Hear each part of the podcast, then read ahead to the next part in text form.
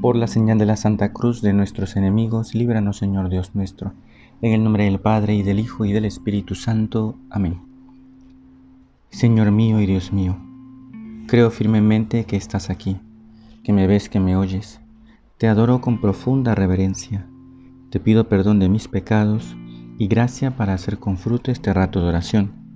Madre mía Inmaculada, San José, mi Padre y Señor, Ángel de mi guarda, interceded por mí.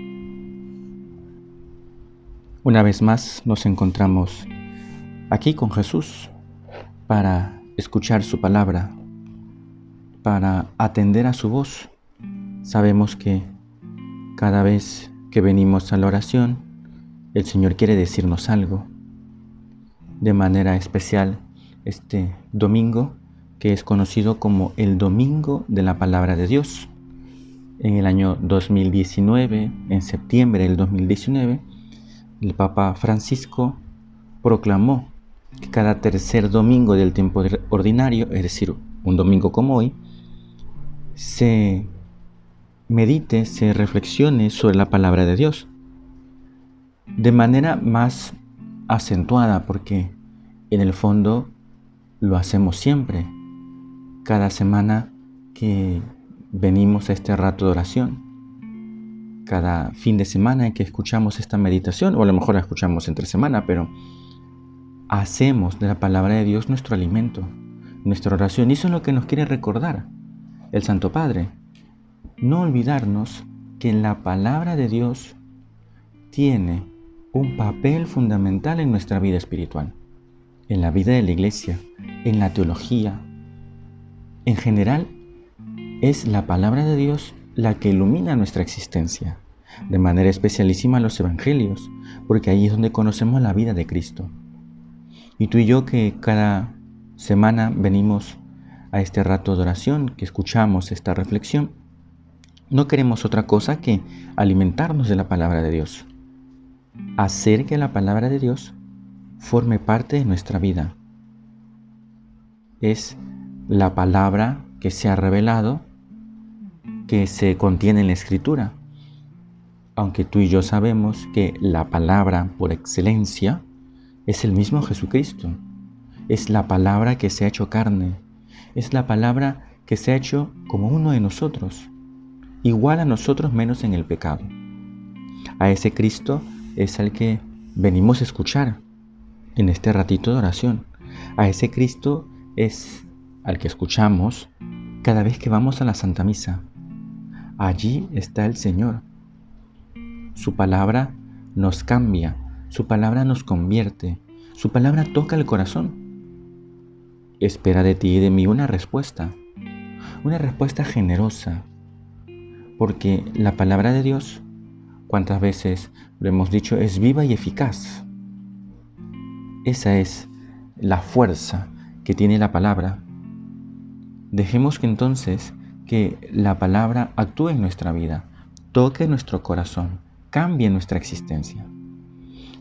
Y qué bueno es que así lo hacemos tú y yo, que en nuestra oración acudamos con la palabra para meditarla, reflexionarla, para que sea la fuente de nuestra oración, no es un complemento. Queremos saber más de Dios, y por eso reflexionamos su palabra. En este rato de oración le vamos a pedir al Espíritu Santo que ilumine nuestras mentes, que abra nuestros corazones para que aquello que vamos a meditar, aquello que vamos a escuchar, aquella palabra que el Señor nos ha propuesto y que de manera especialísima adquiere un, un matiz, una fuerza, cuando la escuchamos en la liturgia, pero ahora aquí, delante de Jesús, presente en nuestras vidas, en nuestro corazón, queremos que el Espíritu Santo venga en ayuda de nuestra debilidad, nos acompañe en este rato de oración. Queremos ir de la mano de María y de José. José, el hombre que escuchaba la palabra de Dios, eso sin duda. Un hombre justo, un hombre santo, que hacía de la palabra de Dios su alimento y que con su vida predicó aquello que oía, aquello que escuchaba. No sabemos que no hay palabra alguna de San José, pero lo que sí sabemos es que el Señor quiere que tú y yo hagamos de la palabra de Dios nuestro alimento. Que en este rato de oración, con esta introducción, recordemos que la palabra de Dios sea el centro de mi vida, de mi oración, sea el alimento que sostiene mi vida espiritual. Del Evangelio según San Marcos. Después de que arrestaron a Juan el Bautista, Jesús se fue a Galilea para predicar el Evangelio de Dios y decía, se ha cumplido el tiempo y el reino de Dios ya está cerca. Arrepiéntanse y crean en el Evangelio. El Señor, después que Juan había cumplido su misión, había cumplido su tiempo, eh, empieza ahora él a predicar. Continúa con el mensaje que luego evidentemente le da una profundidad eh, más grande, porque evidentemente Juan lo que hacía era preparar al pueblo, disponer al pueblo para la llegada del Mesías. Y una vez que ya Juan cumplió su misión, una vez que ya Juan pues dijo ya hasta aquí llego, pues empieza Jesús. Y qué bonito lo que hace Jesús. Espera a que Juan cumpla su papel. Lastimosamente, eh, pues bueno, fue arrestado y luego sabemos el fin que tuvo Juan y que al Señor le dolió muchísimo la pérdida de su primo. Jesús se va a Galilea, empieza por allí a predicar la buena nueva de Dios, el mensaje de Cristo. ¿Y qué dice? El tiempo se ha cumplido, ya es momento. Ya es momento. Eso no es la primera vez que aparece en la escritura. Aparece algunas veces, entre ellas eh, en el libro de Jonás, que escucharemos en la primera lectura. El Señor volvió a hablar a Jonás. Ya sabemos que Jonás al principio se negó en cumplir su misión. Y le dijo, levántate y vete a Nínive, la gran capital, para anunciar allí el mensaje que te voy a indicar. Se levantó Jonás y se fue a Nínive, como le había mandado el Señor. Jonás, me saltó unas líneas, caminó por la ciudad durante el día pregonando, dentro de cuarenta días Nínive será destruida. Los ninivitas creyeron en Dios. Ordenaron un ayuno, se vistieron de sayal grandes y pequeños. Cuando Dios vio sus obras y cómo se convertían de su mala vida, cambió de parecer y no les mandó el castigo. Es la misma idea, el tiempo está cerca. Aquí, en el caso de la primera lectura del libro de Jonás, pues era la inminencia de una destrucción, de un castigo divino. En cambio acá, en el Evangelio, es la inminencia del reino, que no es otra cosa que el mismo Cristo. Él es el reino de Dios. Él es el que trae la buena nueva de Dios. Y por eso ya es el tiempo, este es el momento. Esa es la, insistencia del Señor Jesús. Ya es hora. ¿Y qué pide Jesús? Conversión, cambio de vida. Ya es hora. Ya es el tiempo. Y eso nos lo dice a ti y a mí el Señor. Ya es tiempo. ¿Cuántas veces eh, posponemos a Dios. ¿Cuántas veces le decimos a Dios después? Ya es tiempo, ya es el momento. Piénsalo. ¿Cuántas cosas en tu vida y en la mía también dejamos para después? Fíjate que el Señor hace una llamada a la conversión a un cambio de vida. ¿Por qué? Porque se da cuenta que es el momento. Y conversión, en griego, significa eh, metanoia. Es decir, cambio de mente. Y eso nos lo dice también a ti y a mí. Mm, es el momento de cambiar de mente. Es el momento de decirle al Señor, ya, quiero cambiar de mentalidad. Este es el momento. Esta inminencia de la llamada de Dios, de la conversión, está muy presente en, aquel poema de Lope de Vega.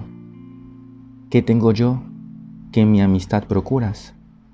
¿Qué interés se te sigue, Jesús mío, que a mi puerta cubierto de rocío pasa las noches del invierno oscuras? ¿O cuánto fueron mis entrañas duras, pues no te abrí? Qué extraño desvarío, si de mi ingratitud el hielo frío secó las llagas de tus plantas puras. Cuántas veces el ángel me decía, alma, asómate ahora a la ventana, verás con cuánto amor llamar porfía y cuántas hermosura soberana. Mañana le abriremos, respondía, para lo mismo responder mañana. ¿Cuántas veces? Mañana. No, mañana no. Ya es tiempo. Ya es tiempo de cambiar de mentalidad. Ya es tiempo de responderle al Señor. Es el momento. A veces el mañana, el después, al final pues lo que ocasiona es que nos acostumbremos a la insistencia de Dios y ya es como oír llover.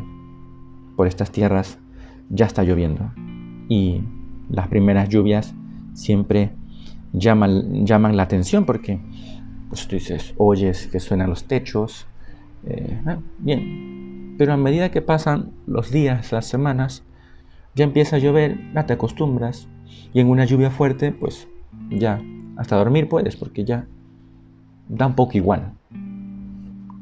Que no nos dé igual la insistencia del Señor, que no nos dé igual la llamada del Señor. Un cambio de mente. Tú y yo queremos, pues, servir al Señor. Sabemos que hay muchas cosas que tenemos que mejorar, que cambiar, proyectos que redefinir la clave está en seguir al Señor. Muchas veces en conversión lo hemos limitado a, digamos, a dejar la vida de pecado para caminar en la senda del Señor. Y por supuesto, eso es clave. En el libro de Jonás, hemos escuchado, está muy presente.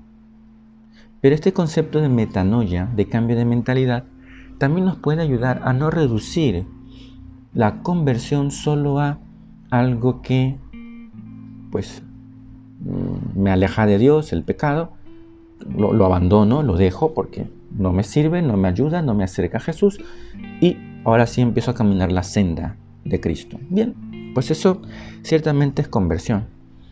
Pero hay muchos cambios de mentalidad que no necesariamente implican el abandono del pecado porque a veces podemos tener nuestras propias ideas, nuestros propios proyectos, y a veces el Señor viene y te dice, oye, no, por allí no, vamos por otro lado. Y eso aparece pues en el Evangelio eh, que vamos a escuchar este domingo. Fíjate lo que dice eh, en el segundo párrafo. Caminaba Jesús por la orilla del lago de Galilea cuando vio a Simón y a su hermano Andrés echando las redes en el lago, pues eran pescadores. Jesús les dijo, Síganme, y haré de ustedes pescadores de hombres. Inmediatamente dejaron las redes y lo siguieron. Inmediatamente. Qué bueno es que también veamos así la conversión, un cambio de mentalidad. Dejar atrás nuestros proyectos, nuestras ideas, y decantarnos por aquello que el Señor nos pida. Y fíjate que esto puede pasar muchas veces al día. Muchas. ¿Por qué? Porque quizás has pensado, has programado algo para esta tarde y luego quizás el clima te lo cambia. Ya, ya, al final dices, bueno, pues el Señor me cambió los planes y tengo que ajustarme, tengo que ajustar mi mente a la mente de Dios. O quizás tenías pensado hacer algo y de repente, pues, un familiar, un amigo, te pide un favor urgente y ves que tiene pues, ese carácter de urgente. Y bueno, pues dejas tus planes, cambias de mente por ajustarte a la mente de Dios, a lo que Dios te está pidiendo. O quizás has pensado para ti un proyecto de vida, ya tenías programado lo que querías, pero luego el Señor te dijo, no, mira, mis planes son otros. Aquí vienen muy bien esas palabras del profeta Isaías. Mis caminos no son como sus caminos, ni mis planes como sus planes. Isaías 55. Así como dista el cielo de la tierra, así distan mis planes y mis caminos de los suyos. Por eso el Salmo acompaña a esta idea. Recitaremos en el Salmo, Vías tuas domine demonstra mí, descúbrenos, Señor, tus caminos. Guíanos por la verdad de tu doctrina. Tú eres nuestro Dios y Salvador, y tenemos en ti nuestra esperanza. En ti. Porque justamente el cambio de mentalidad implica una confianza en el plan de Dios, así como hicieron los apóstoles en el texto que hemos escuchado. Tenían sus planes, ya más o menos tenían pensado lo que pasaría con su vida. Sin embargo, aparece Jesús y le dice, síganme.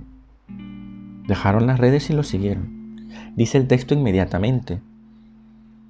Claro, esta no con toda seguridad no es la primera vez que escuchan a Jesús. Seguramente lo escucharon antes. Y por lo visto, eh, cuando comentamos en algún momento el Evangelio de San Juan, que el Señor eh, es presentado por el Bautista, este es el Cordero de Dios, y Juan y Andrés lo siguen, se pasan con él la tarde, ya lo hemos comentado, pues ya lo habían escuchado. Y probablemente vieron algunos milagros. Escucharon su predicación. Por eso se atreven a seguir a Jesús. Y ya habiéndole oído varias veces, reconociendo en él al Señor, al Mesías, ahí inmediatamente dejan las redes y lo siguen. Y en el caso de Santiago y Juan, que está más abajo, vio Jesús a Santiago y a Juan, hijos de Zebedeo, que estaban en una barca, remendando sus redes, los llamó y ellos, dejando la barca y a su padre con los trabajadores, se fueron con Jesús. Cambian de mentalidad. Eso es lo que también a ti y a mí nos pide el Señor. No solo abandonar el pecado, que eso ya es básico, es lo primero, mira, cumplir los mandamientos, sino también abandonar, cambiar nuestros planes. Cambio de mentalidad es también quitarte esas ideas que tienes del cristianismo, que a veces nos lo montamos nosotros mismos, porque nos montamos el cristianismo. ¿Cuánta gente dice, ah, no, yo sí soy cristiano, pero no practicante. hace unos días conversaba con un amigo y me decía eso. Dice, dice, sí, yo no soy muy cristiano. No me gusta esto de cristiano practicante, no practicante, porque me decía él, y con toda razón, dice, o practico o no practico, pero no se puede estar allí. Y el que practique es cristiano y el que no, pues bueno, le falta bastante. Y quizás y, claro, a veces nos ajustamos el cristianismo a nuestra medida. No, mira, yo estos mandamientos sí, estas normas sí, esto de la iglesia me gusta, esto no. Entonces al final te, te estás montando un cristianismo. Tienes una mentalidad que no es conforme a la mentalidad de Dios. Es verdad que en el proceso de conversión, pues uno va poco a poco ajustando su mente a la de Dios. Ya, obviamente. Pero no de aquel que se encapricha y que voluntariamente quiere quedarse en un cristianismo según su mente y no la mente de Dios. Cambiar de mentalidad, cambiar de mente. Cambiar de mente también implica seguir aquel camino que el Señor nos propone y que vemos que podemos cumplir, que podemos seguir. Esa vocación específica quizás a la que el Señor nos está llamando. Porque eso sí que implica un cambio de planes, que a lo mejor pensaste formar una familia, luego el Señor te dice, no, mira, te quiero para mí. Cambiar de mente. O también cambiar de mente ya incluso dentro del matrimonio. Querer al otro amar al esposo, a la esposa, implica un cambio de mente. Y a veces ajustarse al otro para hacerlo feliz. Es verdad que esto es mutuo, ¿no? Porque no se trata solo de que uno de los dos pues ceda, se ajuste, no es ambos. Recuerdo aquel matrimonio que conocí. Eh, descubrimos cómo ella había cambiado de mente en algunas cosas, él también, por supuesto, pero el ejemplo nos lo dio ella. Éramos seminaristas eh, y era un matrimonio que no tenían hijos. El Señor no les había concedido el don de los hijos. Y en las vacaciones, pues en una casa grande que tenían, hospedaban a los seminaristas, porque pues hacíamos apostolado en una iglesia cercana. Entonces nos fuimos a su casa y eh, estábamos viendo noticias deportivas con ella él no estaba. Y viendo las noticias, comentaba, no, es que tal jugador no debería jugar mm, de ese lado, sino que debe ir por la derecha, claro, quizás un poco adelantado. Es que el técnico no tiene en cuenta que tiene que fichar a un 5 porque es lo que hace falta. Entonces nosotros que estábamos allí le escuchábamos, que comentaba, quizás estaba pensando en voz alta, y, claro, le, interrumpimos y ¿cómo sabes tanto de fútbol? Dice, mira, eh, mi marido es muy aficionado al fútbol, sabe muchísimo. Y a medida que pasaron los años, me di cuenta que no, no lo iba a cambiar. Que tampoco se trata de cambiar eso, decía. Y decidí aprender de fútbol, ajustarme a él. Yo que no había pensado que el fútbol ni siquiera lo veía ni me gustaba. Pero es que, pues, el matrimonio a veces consiste en ajustarse al otro, a los gustos del otro. Porque si no hubiera aprendido de fútbol, me hubiera aburrido de mi marido.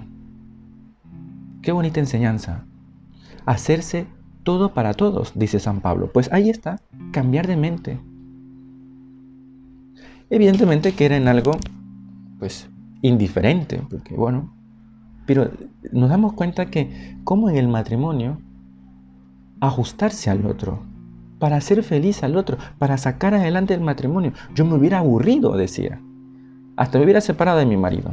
Bueno, creo que exagero un poco, pero ajustarse al otro, cambiar de mente, es lo que a ti y a mí el Señor nos pide. Se lo pidió a los apóstoles, nos lo pide a ti y a mí haz un poquito de examen de conciencia. Y aquí delante de Jesús, pídele que te ayude a ver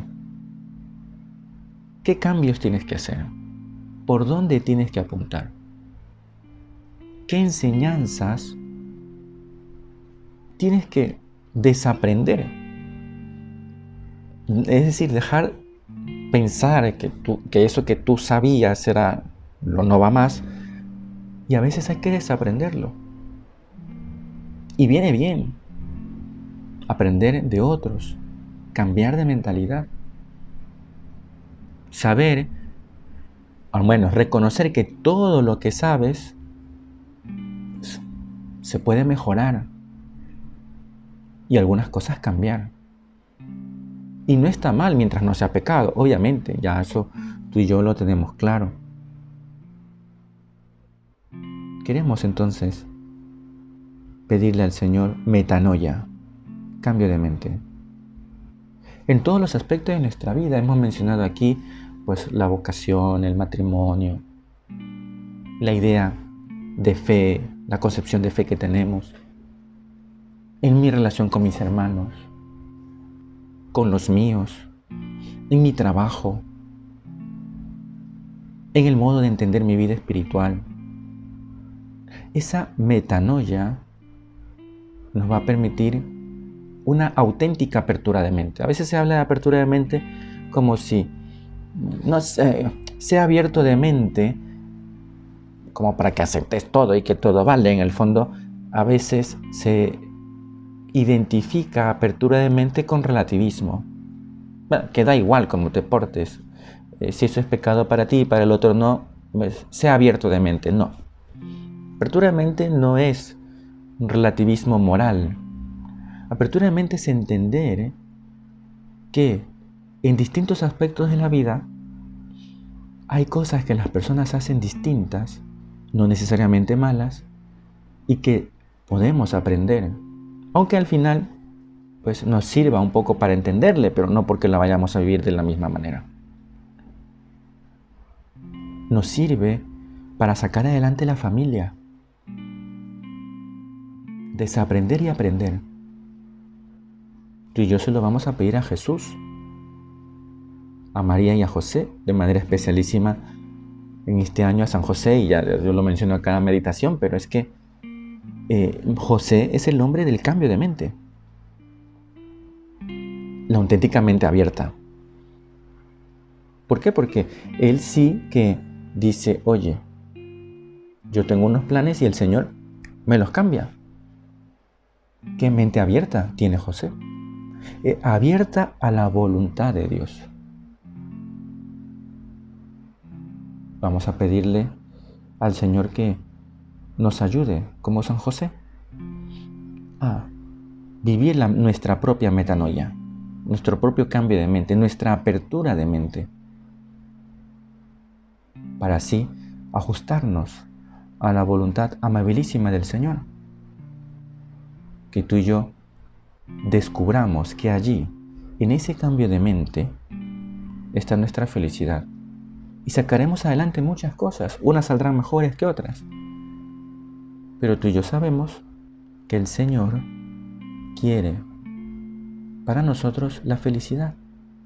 El Señor quiere nuestro bien. Que Él nos ayude a convertirnos, a cambiar de vida, a seguir su sendero. Te doy gracias, Dios mío, por los buenos propósitos, afectos e inspiraciones que me has comunicado en esta meditación. Te pido ayuda para ponerlos por obra Madre mía Inmaculada, San José, mi Padre y Señor, Ángel de mi guarda, interceded por mí.